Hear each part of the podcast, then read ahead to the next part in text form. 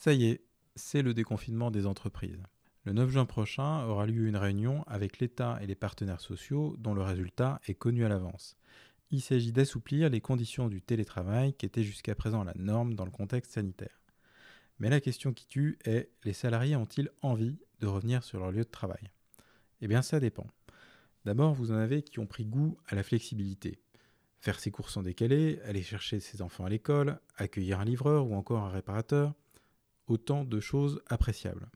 Et puis il y a la question du temps de transport. Pour ceux qui habitent dans les grandes agglomérations, se rendre sur son lieu de travail, c'est parfois une heure ou plus. S'agissant des conditions de travail, vous avez aussi des collaborateurs qui vous disent bah, Vous savez quoi, moi quand je suis chez moi, bah, je travaille bien parce que je ne suis pas dérangé par l'open space, j'arrive à me concentrer plus efficacement et j'ai un peu moins de réunions inutiles. Et donc vous avez un certain nombre d'études qui sortent en ce moment qui vous montrent que euh, les salariés garderaient bien un ou plusieurs jours de télétravail par semaine. Du coup, c'est un peu le casse-tête pour les DRH des entreprises qui sont en charge d'organiser le retour des salariés, mais qui ne savent pas qui et qui ne savent pas combien. Pour anticiper, un de mes contacts DRH s'est livré à une enquête auprès des salariés de son entreprise. L'idée est simple, il s'agit de mesurer les intentions de retour au travail. Et en regardant les résultats, c'est absolument passionnant car ça en dit long sur la qualité de vie au travail.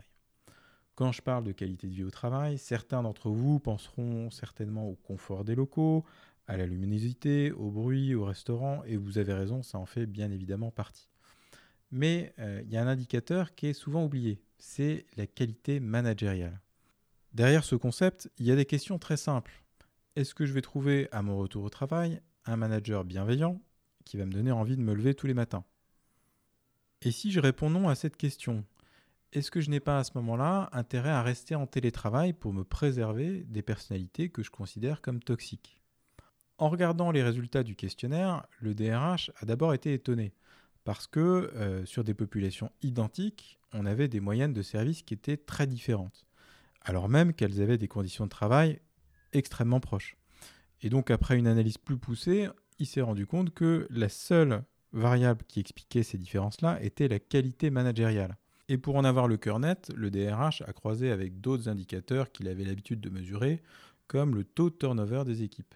Et aux surprises, les services dans lesquels l'intention de retour sur le lieu de travail était la plus faible étaient aussi les services dans lesquels il y avait le plus fort turnover.